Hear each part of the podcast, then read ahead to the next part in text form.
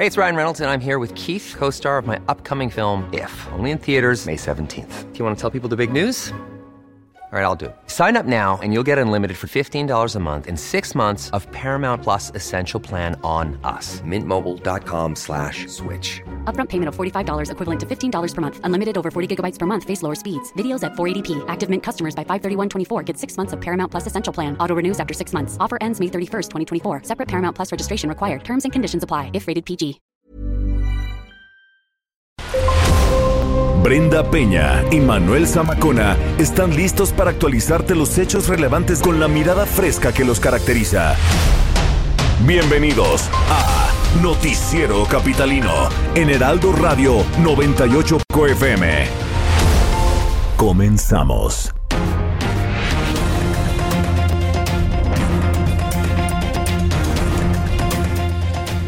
Prepara la Secretaría de Seguridad Ciudadana una estrategia para contener el crimen ante el regreso a la nueva normalidad. El programa hoy no circula por contingencia podría terminar a mediados de junio.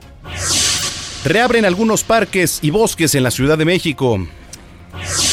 Muere el gran Héctor Suárez, México está de luto. ¿Cuáles son los detonantes del suicidio? Hoy hablaremos de ello con Flora Reola. Esta noche platicaremos con uno de los mejores etnólogos del mundo, Jesús Díez, esto en el marco del tercer aniversario de Gastrolab.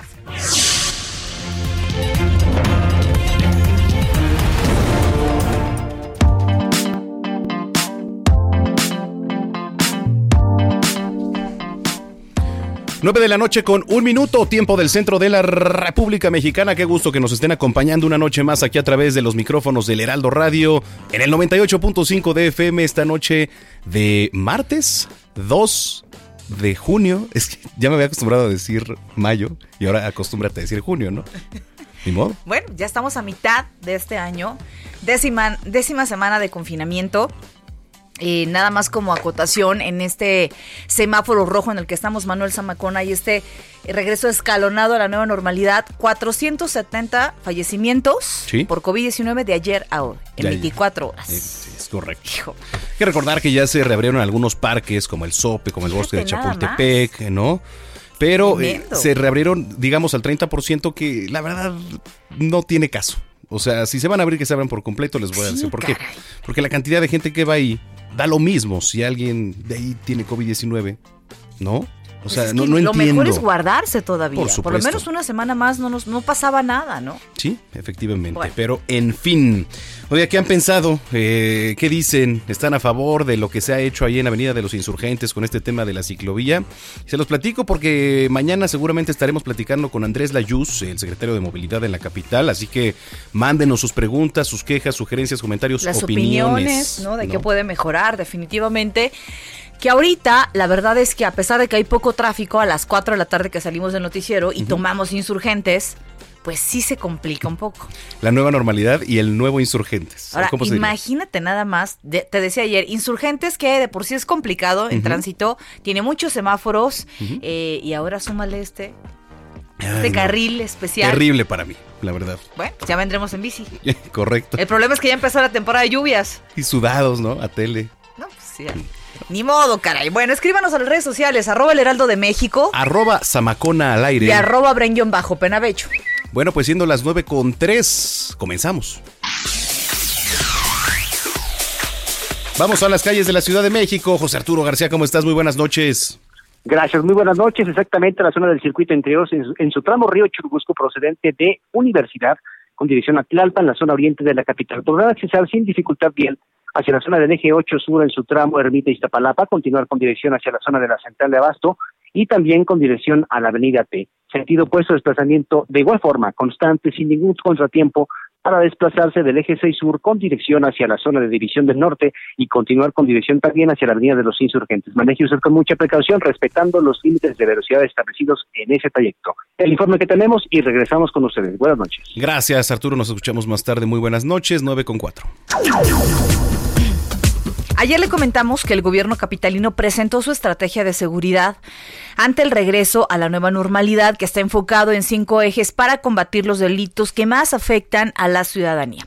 Esta mañana, eh, nuestro compañero Alejandro Cacho entrevistó al secretario de Seguridad Ciudadana Capitalina, Omar García Harfush, quien señaló que ante el regreso a la nueva normalidad será un reto seguir con delitos a la baja, pues aseguró que temas como el secuestro, han experimentado una disminución considerable. Vamos a escuchar cómo dijo. El primer cuatrimestre del 2020 en comparación con el cuatrimestre del 2019, pues nos favoreció con datos del secretariado, pero ahorita lo que pusimos en marcha es el plan operativo para junio, retomando muchas cosas de mayo, continuar con los operativos de robo a transporte público, continuar con los operativos destinados a disminuir la violencia en ciertas colonias de, de las alcaldías, y bueno, fortalecer principalmente la capacidad de respuesta y atención a las denuncias que recibimos. Y bueno, el secretario de Seguridad señaló que a pesar de la contingencia se han realizado numerosas detenciones, ya que los delincuentes operan con o sin confinamiento. La disminución de violencia, en el caso de homicidios dolosos, lesiones por arma de fuego, ese tipo de delitos, nosotros estamos convencidos que no baja si no hay detenciones. Es decir, ahí sí no afecta tanto ni para bien ni para mal la pandemia. Es decir, cuando hay violencia, estas personas actúan con o sin violencia. Esas detenciones son totalmente enfocadas a la disminución de la misma y creo que en este primer cuatrimestre vimos el resultado. Bueno, García Harfuch señaló que gracias a que ahora la Secretaría tiene mayor autonomía, se han logrado detenciones más sólidas, pero a pesar de ello dijo que no se siente satisfecho y que falta mucho por hacer. Son las nueve con seis. Bueno, el desafío de ciudades de WWF eh, es una iniciativa del Fondo Mundial para la Naturaleza y por sus siglas en inglés es Worldwide Fund for Nature. Se trata de una competencia bianual entre ciudades de todo el mundo para movilizar la pues, transición hacia un futuro sostenible y la acción climática para cumplir con el Acuerdo de París. Eh, pero ¿qué pasa este año con la capital de la República? La información en voz de nuestro compañero Carlos Navarro. Adelante, Carlos, ¿cómo estás? Buenas noches. Buenas noches, Brenda Manuel. Les saludo con gusto a ustedes y su auditorio. Bien, la Ciudad de México fue reconocida por su trabajo en su agenda climática, así como para aumentar la resiliencia y mitigar las emisiones de gases de efecto invernadero. Por ello, ganó el desafío de ciudades WWF 2019-2020 y fue nombrada ciudad ganadora global un, un, jurado internacional evaluó a las ciudades participantes del desafío de ciudades WWF 2019-2020 y determinó las ciudades ganadoras en cada uno de los 53 países participantes. La capital del país fue seleccionada como la ganadora del OPSS 2019-2020. Dicho grupo conformado por 27 expertos y expertas del mundo decidió reconocer los avances de la Ciudad de México en materia de cambio climático, por lo cual otorgó títulos de la Ciudad Ganadora Global 2019-2020. El desafío en su iniciativa del Fondo Mundial de la Naturaleza tiene como objetivo movilizar a las ciudades para cumplir con los objetivos del Acuerdo de París, en particular los esfuerzos que se realizan para alinearse a 1.5 grados del calentamiento global máximo. En esta edición de 2019-2020, la Ciudad de México resultó ganadora tras enfrentarse a otras 256 ciudades de 53 países, incluidas 18 ciudades de México. Los finalistas del desafío de ciudades fueron presentadas al Jurado Internacional de Expertas y Expertos quienes se reunieron en marzo y abril pasado para seleccionar a los ganadores nacionales, así como ganadores globales. Algunas de las acciones de mitigación que se realizan en la Ciudad de México son la modernización y eficiencia energética en el metro y en edificios, así como el aprovechamiento de composta de residuos orgánicos y de poda, y también los corredores del Metrobús, los sistemas para cosechar la lluvia y el programa Hoy no circula, entre otros programas que maneja la Ciudad de México en temas de materia ambiental. Brenda Manuel, la información que les tengo. Muy bien. Oye, por cierto, eh, tuiteó Claudia Sheinbaum, dice, seguimos en reuniones con sana distancia en la videoconferencia con gobernadores, con la CONAGO en particular. Eh, no hubo posicionamiento, ¿verdad? Exacto, no, hoy no hubo posicionamiento, nos respondía Comunicación Ciudadana que mañana le podíamos preguntar a los acuerdos que se llegaron en hoy la reunión virtual que tuvo con los demás 31 gobernadores del, de la República Mexicana y con Olga Sánchez Cordero, así como Hugo López Gatel, en el respecto, el tema principal fue el semáforo epidemiológico de cómo lo podían atender y de qué forma se podía llevar a cabo, pero respondieron sin boletín alguno que podían responder a las preguntas mañana en conferencia de prensa. Entonces esperemos de qué forma responde la jefa de gobierno de la Ciudad de México. Bueno, pues ya estaremos pendientes y el día de mañana nos escuchamos en la noche. Gracias, Carlos. Hasta luego, buenas noches. Muy buenas noches, 9 con 9. El secretario de Movilidad de la Ciudad de México, Andrés Layuz, señaló que durante el primer día de la denominada nueva normalidad, o sea, ayer, se incrementó hasta en 2% el flujo de personas en transporte público, así como en las principales vialidades de la ciudad. Pues 2%. Se me hace poquito, ¿eh? Bueno, en entrevista para el Heraldo TV, eh, la Yus eh, Loesa dijo que es un porcentaje bajo, sí, como lo decíamos, el que se incrementó en el sistema de transporte público y recordó que la movilidad en la Ciudad de México pues depende de las actividades económicas. Escuchemos cómo lo dijo. La movilidad depende de las actividades económicas de la ciudad y es muy importante recordar que seguimos en semáforo rojo y me parece que la mayoría de las personas han recibido el mensaje que seguimos en semáforo rojo en la Ciudad de México y que por esta razón todavía no hay un regreso a las actividades. Entonces, si hubiera, digamos, un realmente un reinicio de las actividades económicas o escolares de la ciudad, pues probablemente veríamos ya mucho más movimiento del transporte público y en los vehículos. El titular de movilidad aquí en la Ciudad de México recordó que ayer fueron solo algunos sectores económicos que presentan el regreso escalonado a las actividades, pero que va a ser en un horario eh, diferente al habitual tomaron todas las previsiones con un conjunto de restricciones y medidas importantes. El sector construcción entra dentro de los sectores esenciales de la economía a partir del día de ayer en un horario eh, diferente al habitual. Solo podrán estar las obras trabajando a partir de las 10 de la mañana y hasta las 7 de la noche, es decir, los trabajadores no viajan en la hora pico y la semana laboral será a, jueves exclusivamente. Día viernes no será un día de trabajo en el sector construcción. Entonces, eh, nuestra expectativa es que sí habría un poco más de movimiento, pero no mucho más movimiento. Explicó el funcionamiento de la ciclovía que se habilitó en Avenida de los Insurgentes, dedicado a Manuel Zamacona. A ver, vamos a escuchar. no, no es cierto. Vamos a, a ver, Layuz, por favor, adelante. Se estableció una ciclovía emergente en Insurgentes, este es el primer tramo entre Álvaro Obregón y Miscuac.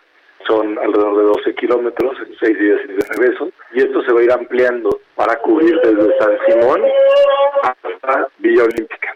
También se va a habilitar una ciclovía emergente en Eje 4 Sur. En este momento es como, como decimos, emergente, tiene que ver con la emergencia sanitaria. Y se va evaluando poco a poco conforme se vaya extendiendo. Y bueno, finalizó diciendo que el programa Hoy no circula empleado se va a mantener hasta el semáforo epidemiológico cuando cambie el color naranja. Bueno, me llama la atención, ahora ya quedó aclarado, el tramo que es de este eh, ciclo de insurgentes que llega a Miscuac. Hay que recordar que este cruce, hay aquí un, cruce que está en una plaza conocida, aquí a dos cuadras. Sin Manacar. Es esa. Sí, esa. Muy bien. Ahí. Tiene, Ahorita va pues, bajando ya, mira, de ventas, ya viene. Sí, aquí es él, él. Sí. Es él, sí. bueno, ahí, de veras, quiero que un día un día intenten cruzar con su coche. El semáforo dura dos segundos. Se hace de verdad muy complicado, sobre todo porque hay como un, em, un subterráneo, pues, eh, que te lleva hasta incluso hasta Coyoacán. Se pone muy difícil esa parte de la vialidad y le sumas a este carril de la ciclovía. No, a ver, ya quiero ver. Le va a partir el queso a todos. O sea, yo nada más se lo advierto. Quiero ver, como tú decías, el día que poco a poco se regrese al tráfico normal, habitual de pues todos los días. A ver si no le llueven por ahí quejas y demás, no nada más. Mañana, mañana vamos a platicar con Pero, pues ya mañana que nos diga bien ¿Por qué, hicieron esto. ¿Por qué, eso, ¿Por qué si a lo mejor la ciclovía yo pensaba que serviría más si fuera un tramo extenso? ¿Por qué un pequeño tramo? No, y además se pueden hacer en rutas paralelas en calles paralelas, ¿no? Como se hace en Condesa, como te digo, se hace en la Roma, pero en fin. Recuerda una cosa, la jefa de gobierno Ahí tuvo varios puntos en, promesas. No, eh, tuvo varios puntos este, en, en, esta parte de los objetivos a lograr para ayudar al ambiente. Correcto. Acuérdate de las contingencias y precontingencias que nos la pasamos el año pasado y antepasado y que dijeron, vamos a habilitar nuevos programas de apoyo para que la gente no ande tanto en coche. Pero yo te voy a decir algo. Por ahí va a venir, se me hace un poco. Pero yo te voy a decir algo. Estoy de acuerdo con el tema del medio ambiente, pero entonces, ¿por qué no se ponen a regular a los camiones que hace rato, no sé, no, me dio tiempo de grabarlo? No me dio tiempo de grabarlo. Eso no va a pasar. Pero había un pecero que iba sobre Concepción Beistegui, no me acuerdo qué ruta es, creo que es la 10, ¿no? Bueno, me escupió el humo, o sea, prácticamente venía echando humo, pero no, no, no, Mira, no saben nos, qué cantidad. nos podrán este, Parecía de verdad. quitar la cero y doble cero nosotros, pero eso no va a pasar, Manuel. No, no, va a pasar. Pero mañana sí se lo vamos a decir. Mañana y vamos a preguntar con el secretario. O sea, ¿qué está ¿no? pasando? Mucho medio ambiente, pero ¿qué pasa está con esas unidades? ¿no? Muy bien. 9 con 14. Y como parte del regreso escalonado a esta nueva normalidad, hoy se reabrieron algunos parques, le decía, algunos bosques en la Ciudad de México, donde se podrán realizar algunas actividades físicas. Bueno, pues la nota es de nuestro compañero Israel Lorenzana. Fueron reabiertos al público el bosque de Tlalpan, el bosque de San Juan de Aragón y parte de la segunda sección del bosque de Chapultepec. En esos espacios únicamente se podrá practicar ejercicio físico que incluya actividades de caminata, correr y trotar. La reapertura será de acuerdo a lo contenido en el plan gradual hacia la nueva normalidad en la Ciudad de México, que contempla horarios específicos y lineamientos a seguir. En el bosque de Tlalpan se permitió el acceso desde las 5 de la mañana y solo se podrán ingresar 400 personas durante el día hasta las 5 de la tarde. El horario en el bosque de Aragón es de 6 de la mañana hasta 2 de la tarde de martes a domingo. Es así como lo explica la directora de gestión del bosque de Aragón, Carmen Chávez Carpio. No se pueden usar los gimnasios al aire libre, aun cuando ya ayer los sanitizamos y están cubiertos con plástico, pero estamos previendo evitar las, eh, los contagios. Todos los visitantes que acudan a los bosques deberán portar cubrebocas o mascarillas y usarlas de forma adecuada, además de tomar sana distancia. El ingreso será de manera individual. Es la forma de ver de la señora María Guadalupe, quien es corredora habitual del bosque de Aragón. Porque ya no puedo dormir, el estrés, el insomnio. Como medida adicional, todos los estacionamientos permanecerán cerrados. Estas medidas permanecerán hasta nuevo aviso. Con información de reporteros urbanos, Heraldo Radio. Oigan, y hoy a la edad de 81 años, el primer actor, eh, Héctor Suárez, dejó este plano de existencia, dejando atrás eh, una estela de producciones cinematográficas y televisivas que forman parte de nuestro ámbito cultural. De forma ah, automática, ay Dios mío, Fíjate, Sí. ya me perdí por acá, pero sí, tenía 80 años, falleció. Ya, ya traía, Manuel, según platicaba esta mañana cuando dábamos el pésame a nombre del Heraldo Sí. eh, de México con Adriana Rivera Melo eh, en el programa aquí contigo, traía una enfermedad de cáncer de hace muchos años.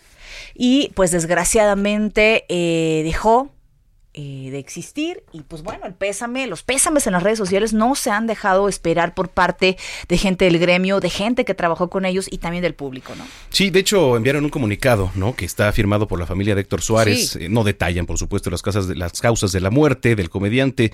Dice la familia Suárez, les pedimos que por favor comprendan este momento de gran tristeza que estamos viviendo y también esperamos que puedan respetar nuestro duelo. Esto, por supuesto, es parte del comunicado. Por cierto, está- dice, para nosotros se va el papá, el abuelo, el Claro. hermano, el esposo y no la figura pública que merece todo el reconocimiento de la familia artística y los medios de comunicación. Denos oportunidad de procesar este duelo y en unos días podremos conversar con ustedes. Gracias, dice este comunicado. Pues fíjate que tuvieron esta, esta atención, pero como lo dice, nosotros despedimos al artista, a la imagen que conocíamos, ellos despiden al ser humano.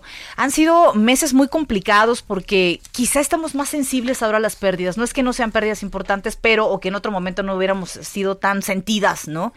Pero en estos momentos de pandemia, de confinamiento, como que nos pesa mucho más este tipo de pérdidas. Sí, totalmente. Yo recuerdo marcan hace más. aproximadamente dos años tuve una buena charla con, con Héctor Suárez, ¿no? Al salir del programa de radio, yo todavía me acuerdo, laboraba en, en W Radio, en la XW y afuera. Pues todavía tuve la oportunidad y estoy buscando la foto, de hecho ahí la tengo. Entonces, pues sí, es, es triste, ¿no? Sí, caray. Oye, vamos a escuchar este eh, homenaje que preparó justamente para Héctor Suárez nuestro compañero Gerardo Villela.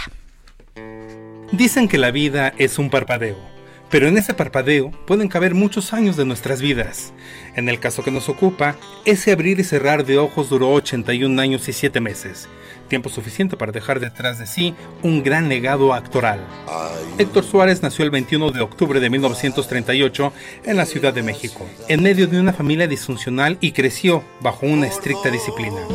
Él se visualizaba como arquitecto. Afortunadamente, el destino le cambió el camino, pues la novia de su hermano Sergio, quien hacía teatro, le pidió que la ayudara a ensayar una obra llamada Los Muertos. Héctor fue tan convincente que ella le sugirió convertirse en actor.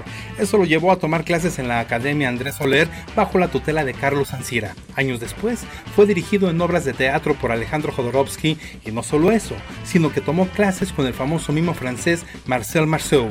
Su carrera se cuenta con cintas que vibran en el corazón social de México. Picardía Mexicana, Lagunilla Mi Barrio, El Mil Usos y Mecánica Nacional son solo algunas de las producciones que son consideradas de culto por el retrato social de las épocas en las que fueron filmadas. Hombre visionario y crítico de la política, creó personajes memorables que vimos en la producción que comenzó en 1985, titulada ¿Qué nos pasa?, cuya línea editorial era la sátira política y la crítica social. El trabajo de Héctor Suárez le ocasionó fricciones con el expresidente Miguel de la Madrid y posteriormente con Carlos Salinas de Gortari. Con diamantes de oro y amor, el ministro y yo le damos el adiós al Buscabullas, quien ostentaba el poder negro, en cuya palomilla al rescate estaba el Flanagan, la Madre Zoila y el Destroyer, entre otros. Hoy la mecánica nacional está de luto, pues el Tirantes no visitará más la lagunilla mi barrio. Descanse en paz. Si tú me quieres o me engañas. Bueno, pues ahí lo tiene. Oye, estamos festejando, ¿no? Al inicio estamos de este espacio. muy estamos contentos. muy contentos. Que además estamos aquí al ladito de la cocina de, de Oye, aquí nos llegan los olores de todo lo que están preparando ahí. Efectivamente, que el otro día estaba preparando con un pescado delicioso. Oye, que no nos han invitado. No nos han invitado. Saben que tenemos pocas eh, cualidades culinarias. culinarias. ¿No? qué gusto saludar eh, a Jesús Díaz, enólogo y además parte, por supuesto, de este gran equipo de Gastrolab. Claro. Estimado Jesús, qué gusto saludarte nuevamente. Oh, ¿Qué tal, Manuel? Hola, Brenda, ¿cómo están? ¿Qué tal? Muy buenas noches. Muchas felicidades. Muchas gracias, eh, muchas gracias. Ya son tres añitos, ya caminamos. ¡Bravo! Tres años ¡Bravo! ya de, de, de, hacer magia en la cocina, mi estimado Jesús. Este, platícanos cómo les ha ido, qué nos pueden platicar a lo largo de estos tres años. Oye, todo, todo muy bien. La verdad es que somos un equipito ahí de cinco. Todos tienen ideas locas y bonitas, diferentes y divertidas. Entonces aprendemos todos unos de otros y bueno, los acercamos a la cocina, que es lo bonito. La idea es que la gente se acerque fácil a la cocina y que vea que no es tan complicado, al igual que los vinos, ¿no?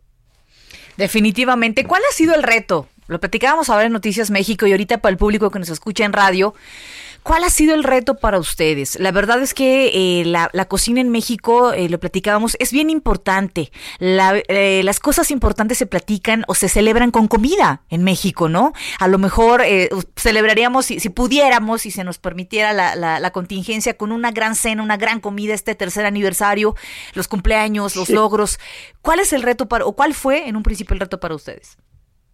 Mira, bien, bien lo dijiste, Brenda. Yo creo que la, la cocina en México es el lugar de reunión. Si tú te fijas en todas las casas, yo no sé por qué nos juntamos todos en la cocina sí. y terminamos hablando, todos participamos, sí. todos le metemos mano a la comida y comemos rico al final. La idea de todo esto es que es que se vuelva a eso, ¿no? Que se vuelva a la cocina, que se vuelva a preparar platos, que todos con, eh, convivan en ello y que sea fácil, que sea de manera muy, muy, muy fácil para que todo el mundo lo pueda hacer. Entonces, esa es la idea de todo Gastrolab, ¿no? Por supuesto, y además, eh, pues no sería un sello, digamos, o la estrellita, ¿no? Como ahorita se la pusimos a mi querida Brenda, sin una buena copa de vino, ¿no? Creo que eso le viene a dar el, el Ay, sí, punto a todo esto, ¿no? Mi estimado Jesús. Eh, sí, correcto. Yo creo que no hay que tenerle miedo, porque de repente como que le tenemos miedo al vino, ¿no? Lo vemos muy elevado y es la cosa más, más fácil y más simple y más sana porque la verdad es que si viéramos todas las cosas que nos puede traer un buen vino, y un vino que no esté tan bueno también nos trae salud, o sea que no se preocupen por eso.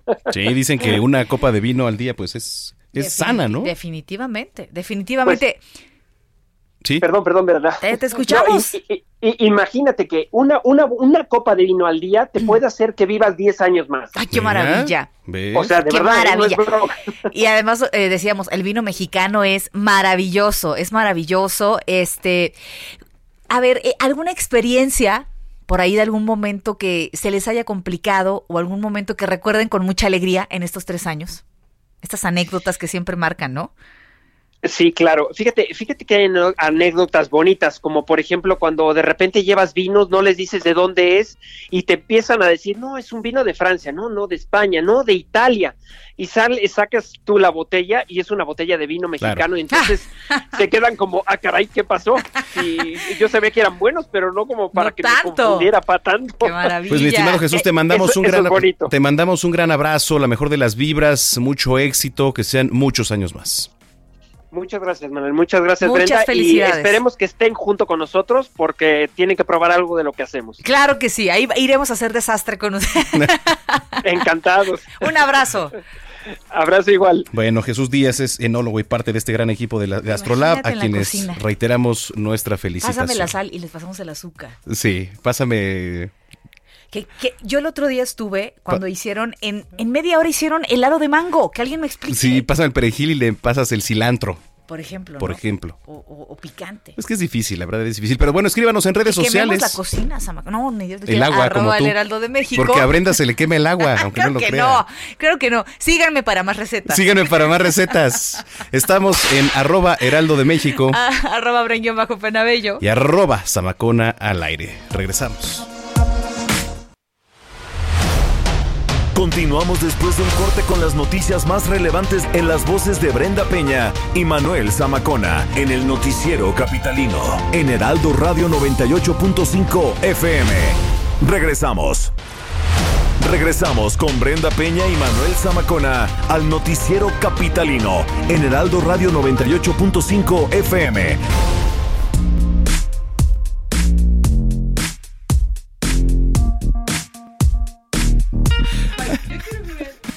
Ahí está, ahí está.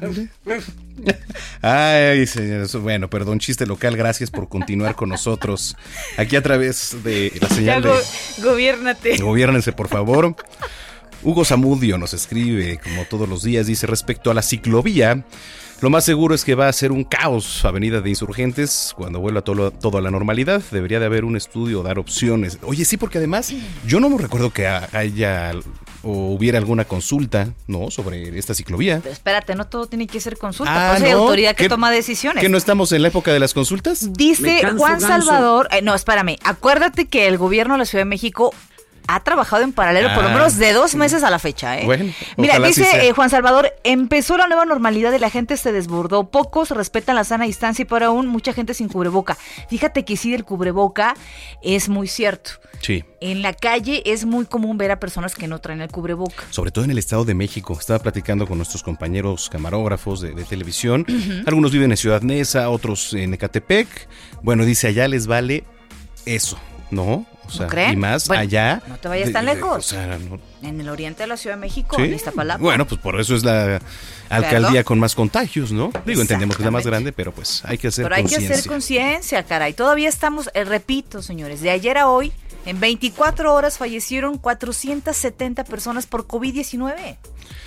Escríbanos, por favor, en redes sociales qué piensa de todo esto. Estamos en arroba heraldo de México Arroba bajo Penabello. y arroba zamacona al aire. Ah, sí. es- Vamos a las, calles, de la Ciudad de México con el buen José Arturo. ¿Cómo estás, José Arturo? ¿Qué nos tienes? Buenas noches. Gracias, buenas noches. De nueva cuenta, exactamente el eje 1 poniente de su tramo canal de Miramontes. En la zona sur oriente de la capital encontramos algunos asentamientos. Importante el aforo de vehículos que se registra en el cruce con la calzada tasqueña muy cerca del paradero con el mismo nombre, para continuar con dirección hacia la zona de Villacuapa. Más adelante, en la zona de la Alameda del Sur, al cruce con la calzada de las bombas, también tendrán que disminuir la velocidad nuestros amigos radioescuchas en dirección hacia Coxpa, calzada del Hueso y también anillo periférico, zona de Xochimilco. Sentido opuesto, sin mayores contratiempos, el desplazamiento vial que observamos en esta arteria para integrarse directamente al circuito interior en su tramo Río Churubusco. El reporte que tenemos y regresamos al estudio. Buenas. Muchísimas gracias, muy buenas noches y un abrazo para ti. Hasta luego. Son las 9 con 33. Hoy la Universidad Autónoma de México, la UAM, informó que se llevarán a cabo los trámites que permiten estudiantes de la Escuela Nacional Preparatoria, Colegio de Ciencias y Humanidades, así como el sistema a distancia de la institución, ingresar de forma automática a la educación superior para cursar alguna licenciatura. Eso es interesante, ¿eh? a las opciones en estos días. Eh, precisó que el trámite para el pase reglamentado 2020-2021 inicia a las 12 horas de mañana miércoles de junio y concluye el próximo 14 de junio a las 23.59 horas. En su página de internet www.unam, y es que discúlpeme, aquí hay una confusión, al principio le dije que era la UAM, no, es la UNAM la UNAM, ha publicado los pasos a seguir en www.unam.mx. ¿no?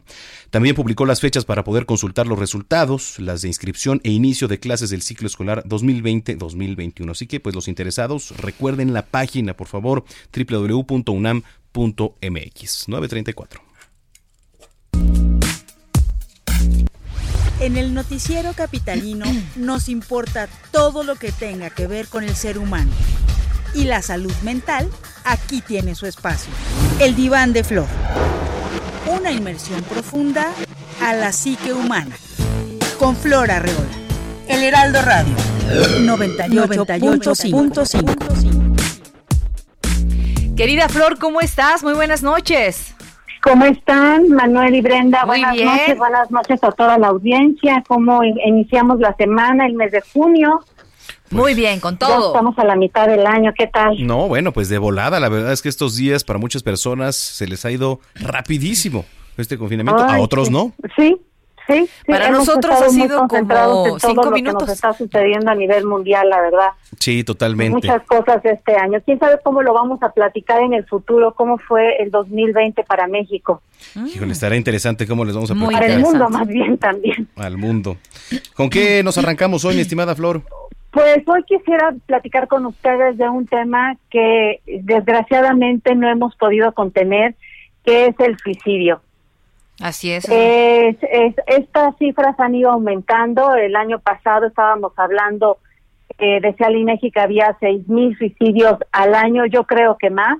Este año pues sí se dispararon debido a la situación mundial, económica y social que estamos viviendo todas las personas pero yo creo que para mí es muy importante siempre poderle ofrecer a la audiencia como una explicación y entender de dónde viene el suicidio.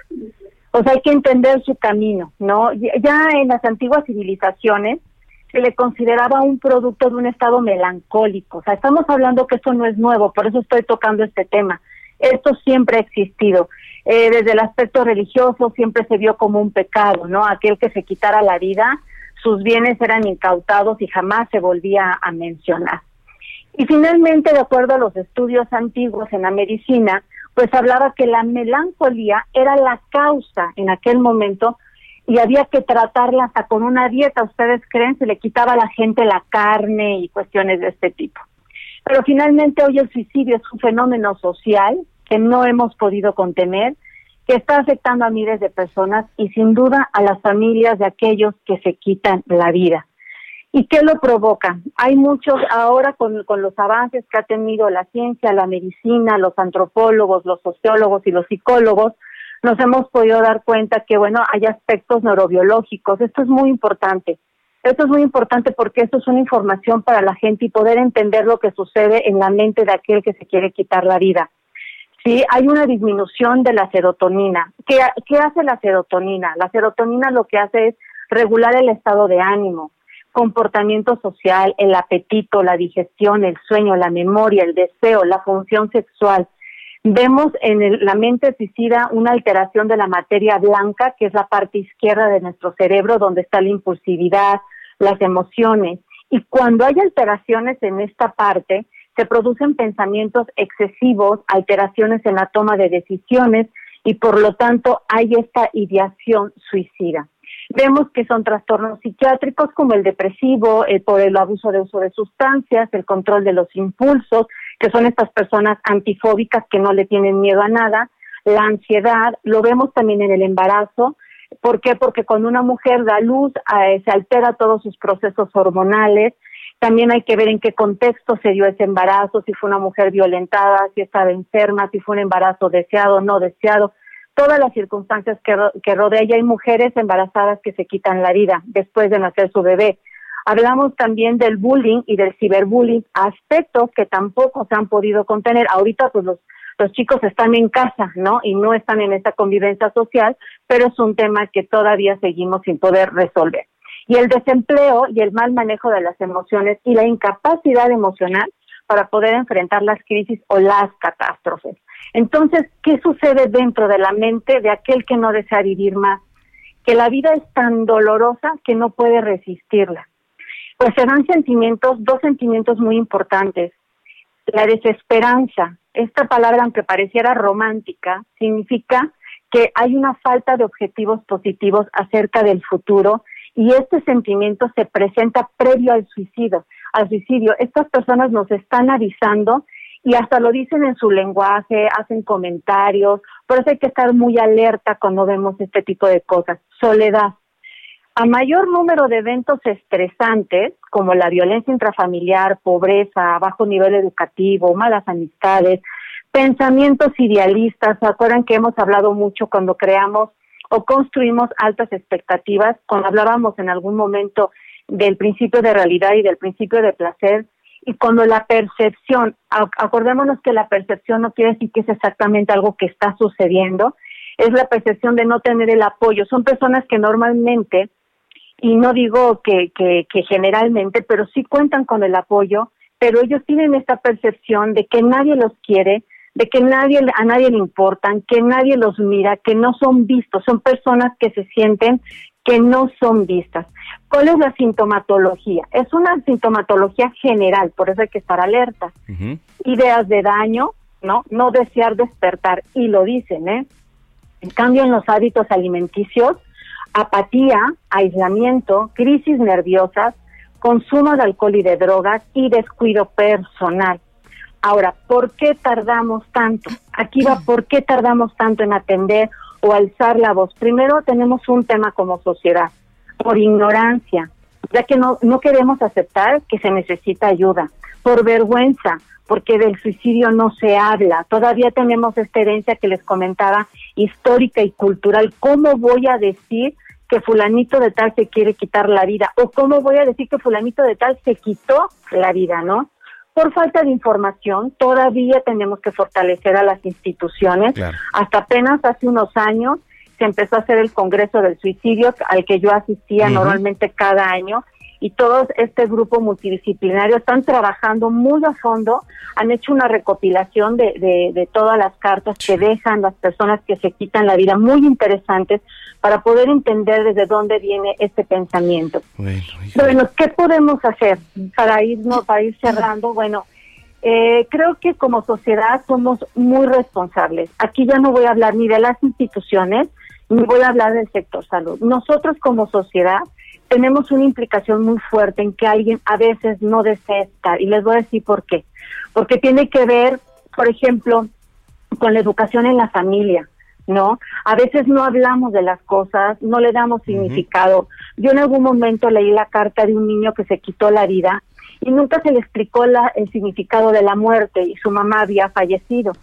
Y le dijeron, es que porque mi mamá ya no estaba, es que tu mamá se fue al cielo. Entonces el niño dejó una carta diciendo que se quitaba la vida para poder ir a visitar a su mamá y que luego regresaba. Entonces, hay que, hay que hablar de los temas y hay que hablar de lo que significa la muerte en la vida, ¿no? Hay que, necesitamos un trabajo psicopedagógico verdadero en las instituciones educativas. Necesitamos que los medios de comunicación, su diálogo siempre sea en la línea de informar y de educar y de cuidar el lenguaje que se fuga en programas de revista, novelas o reality. Y les voy a decir por qué porque cuando nosotros vendemos una realidad que no existe en la vida cotidiana de la gente, las personas con esta sintomatología construyen algo que no está. Sí, Entonces esto los hace sufrir muchísimo, Manuel y Brenda, muchísimo. Bueno, se nos, termina el tiempo, querida Flora Rola, híjole. Pero oye, a ver, este, sí, perdón, es muy importante lo que, lo que estás diciendo porque además eh, en estos días se ha dado mucho y han aumentado el número de, suicidios. Pero ¿dónde te podemos seguir, por favor, para que te consulten cualquier duda, cualquier duda? Claro que, sí, Manuel, claro que sí. Nos vemos en el Diván de Flor en Instagram y, este, y pues bueno, a seguir trabajando. Tenemos mucho por hacer. Muy bien, muchísimas gracias. Un abrazo, Flor. Un abrazo. Abrazos, descansen. Son 9.43.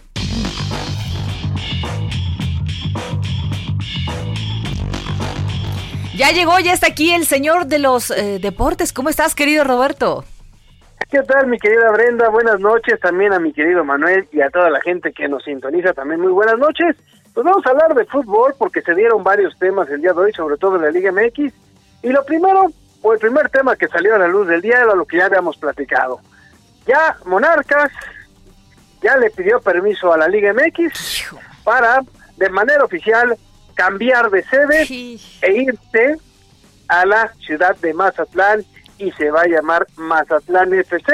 Así lo dice la Liga MX, que informa que este martes 2 de junio del 2020 se recibió la solicitud del Club Monarcas Morelia para efectuar un cambio de nombre y sede con toda la documentación correspondiente que establece el reglamento de afiliación, nombre y sede. Así lo indicó.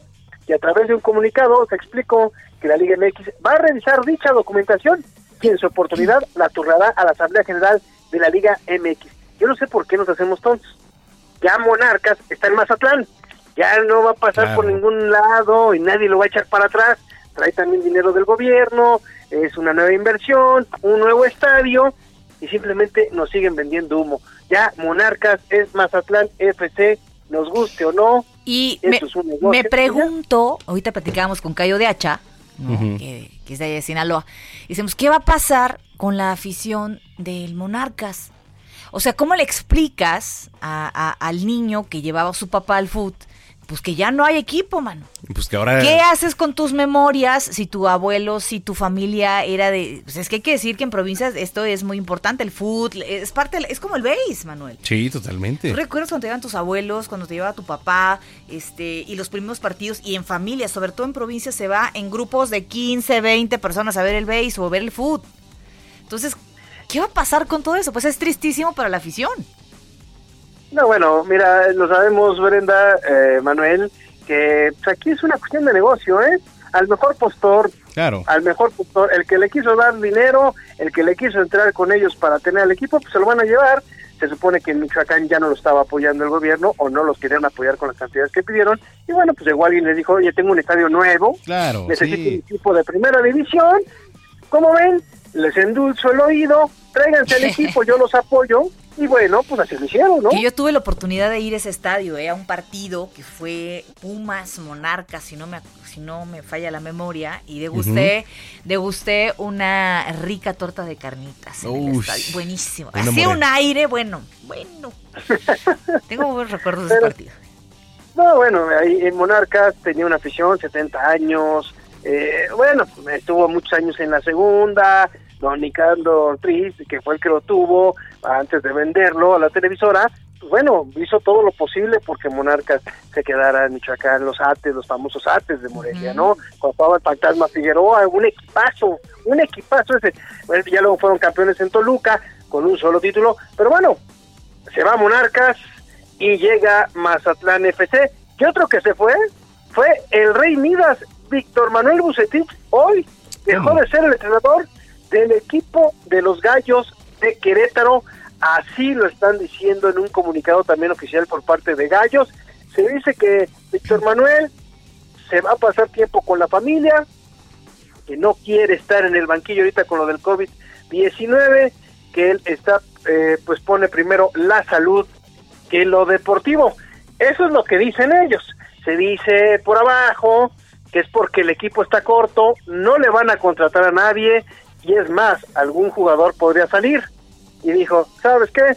Con eso yo ya no juego y bueno, hay que buscar nuevo director técnico porque por el momento no suena a nadie y no tienen a nadie. A todo mundo allí en Querétaro le cayó de sorpresa la decisión del Rey Midas. Así que ya se nos va Víctor Manuel Bucetich, por lo menos no va a estar en la apertura 2020 con Gallos y con ningún otro equipo. Eso, es lo que calienta. ya los conocemos, ya, los conocemos, que de repente están buscando, ¿no? Algún, algún nuevo hueso. Oigan, y el que me llamó la atención hoy, que se me hace que es bastante buena la noticia que da, es que no sé si supieron ustedes que hubo bastante protestas eh, por la cuestión de George Floyd eh, allá en lo que fue la Bundesliga, lo que es la liga alemana. Eh, el hijo de Turam, este jugador francés, bueno, juega en la Bundesliga su, su chavillo y bueno, se hincó como lo hacía Colin Kaepernick. ¿Se acuerdan? Una rodilla al suelo, ¿no? Y viendo hacia abajo, unos lo pueden hacer con la mano, no, o el puño arriba. Este muchacho se hincó, otros eh, eh, pusieron algunos, eh, pues algunas leyendas como Justice for George, no, este otro también hizo otro otra señal. Y bueno, la Bundesliga estaba buscando castigarlos. Y hoy Gianni Infantino, que es el mandamás de la de la FIFA, le dijo, no, señores, perdónenme, esto no se tiene que castigar, al contrario, se tiene que aplaudir, porque es tener una empatía con una situación que se está dando en el mundo. Y no nos olvidemos que en el fútbol también hay muchísimo racismo, ¿eh? Muchísimo sí, demasiado. Bueno, ¿cómo le aventaban eh, plátanos, ¿no? A jugadores de, de muchos equipos en Rusia, en San Petersburgo, de San Petersburgo, sus aficionados llegaban y les cantaban, sí, hacían ruidos como de micos, es así como lo, describen ellos, y les aventaban plátanos. Una vez a Roberto Carlos, me parece que le cayó uno, también otro fue a, Dani Alves, y, pero creo que Dani Alves se lo comió, o sea, él lo tomó como de, ah, gracias, ok. Y en Alemania han hecho eh, la señal nazi, también en Italia, en Inglaterra también les gritan, bueno, Hugo Sánchez, hay que recordar que a Hugo Sánchez cuando llegó a España le gritaban, vete de aquí, maldito indio. Sí, sí, sí, así le gritaban.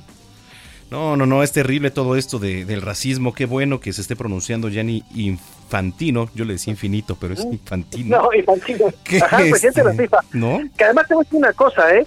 Que creo que la FIFA no puede hacerse de la vista gorda en esta situación porque el racismo se vive dentro también de, los equipos y de las diferentes, eh, digamos, eh, confederaciones y también las diferentes ligas, porque también de repente nos olvidamos, en México también somos bien racistas, señores, ¿eh? Totalmente. Bien, bien racistas y nos hacemos.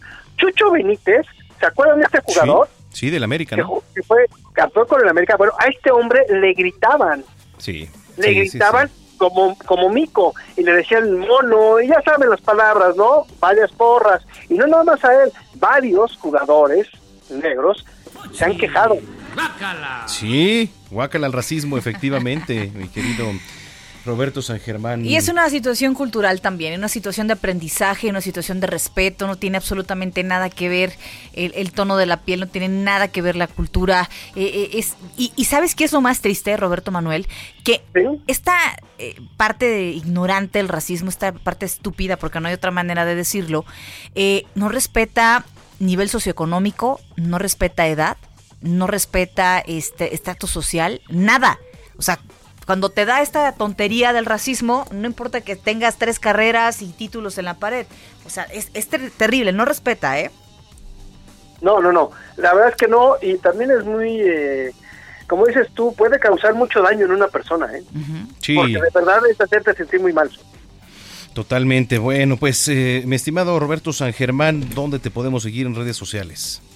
Pues, señores, yo tengo Twitter y ahí me pueden seguir en arroba R San Germán. Ahí estamos para Así que comentar lo que quieran, saludar, lo que digan ustedes y bueno, ahí estamos. Esa es la red que más utilizo, señores. Perfecto, pues te mandamos un abrazo como siempre. Y ya te veremos con tu playera del Mazatlán. no, no, no, no, nunca mente, nunca mente. Yo soy dicen que nací en Exacto, no, no, no. Oye, pero te voy a decir algo, la afición de, de Mazatlán, eh, digo, estoy seguro que va a ser una la banda en los medios tiempos. Sí, la nueva, pero pero no se va a comparar nunca con el béisbol, ¿eh? Yo te, lo digo. No. Jamás, menos allá en El deporte por excelencia en, en, el noroeste es Todo el béisbol. es el béisbol. Es el béisbol, totalmente. Me canso ganso. Exactamente. Así es. Bueno, esperemos que no extrañemos a alguien, ¿eh? Te mandamos un abrazo. Igualmente, que pase buena noche. Bueno, ahí está Roberto San Germán, dice Vinicio Zamora. ¿Qué dice Vinicio? Referente a la Vinicio. Vinicio, eh, referente a la ciclovía en Insurgentes, que recuerde el gobierno de la Ciudad de México que ya sacrificaron dos carriles en cada sentido por el Metrobús. Ay, sí. Y ahora otro para bicicletas, que van a dejar automovilistas que pagan impuestos. ¿Qué tal, eh? Este, pues mañana, mañana. Pues es que todos pagamos impuestos, aunque no seamos automovilistas o seamos. Pero aquí la cosa es que yo estoy, yo te puedo apostar que Andrés Layuz nos va a hacer referencia al compromiso que tiene el gobierno capitalino con el medio ambiente. Te lo, ahora sí que te lo firmo. Te lo firmo. Oye, ayer eh, en la cuenta del Estadio Alfredo Harp. Ah, eres un, eres un grosero, porque además yo estaba dormida y que veo en la mañana. Lo que pasa es que tuitea la cuenta del, del, del Estadio Harp con cuál podría ser este un apodo, tu apodo, con, el que te presentaras a batear. Si fueras beisbolista, así es. Sí, ¿Y, ¿y cuál sería el tuyo? A Yo ver. Creo que sería este pues la peña, ¿no? Eso. ¿Qué, mamás? ¿Qué? Imagínense al bat. Brenda Esperancita Peña. ¿No? Estaría bien. Ay. Manuel Patán Zamacona. Ay, ya, ya, ya, ya. Manuel Patán Zamacona. No, no soy Patán. Oye. Manuel Esclavo Zamacona. Ándale. Pues, oiga, relajados, relajados, relajados. Sí, sí, sí. Bueno, pero entonces en la mañana nos contesta la cuenta del estadio Alfredo Harp y dicen que por qué, por qué, serías. ¿Por qué Lady Grifo? ¿Por ¿no? qué serías Brenda Grifo Peña? Que ya les platicaré luego esa historia de Grifo. ¿No? Y yo la versión. la otra versión. No, no, no, no, no. Bueno, pues, oye, síganos en redes sociales, por favor, escríbanos, arroba Heraldo de México. Arroba Brenguión Bajo Penabello. Y arroba Zamacón al aire. Oiga, pues gracias por habernos acompañado hoy. Eh, hacemos el llamado a que permanezca en casa. Hay que recordar, y se lo repito por tercera vez en esta hora de información, 470 personas fallecieron por COVID-19. Esto no es un juego. No hemos pasado del semáforo rojo, no hemos pasado el color naranja y aún así, eh, pues no sé por qué han estado tomando decisiones eh, tan arrebatadas como abrir los parques, mano. Ya veremos. Estamos cerrando con The Rolling Stones y es que hoy es el cumpleaños 79 del baterista Charlie Watts. Escuchamos Heart for Sale, Corazón en Venta. Ya nos vamos. Buenas noches. Nos escuchamos mañana.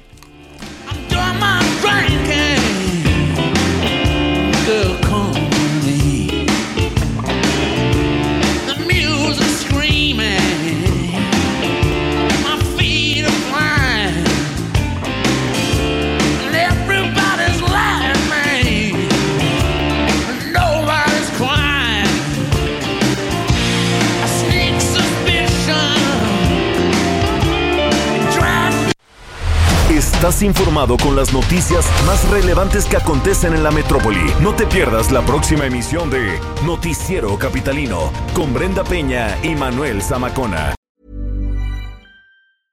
Hey, it's Paige DeSorbo from Giggly Squad. High quality fashion without the price tag. Say hello to Quince. I'm snagging high-end essentials like cozy cashmere sweaters, sleek leather jackets, fine jewelry, and so much more. With Quince being 50 to 80% less than similar brands. And they partner with factories that prioritize safe, ethical, and responsible manufacturing. I love that. Luxury quality within reach. Go to quince.com slash style to get free shipping and 365 day returns on your next order. Quince.com slash style.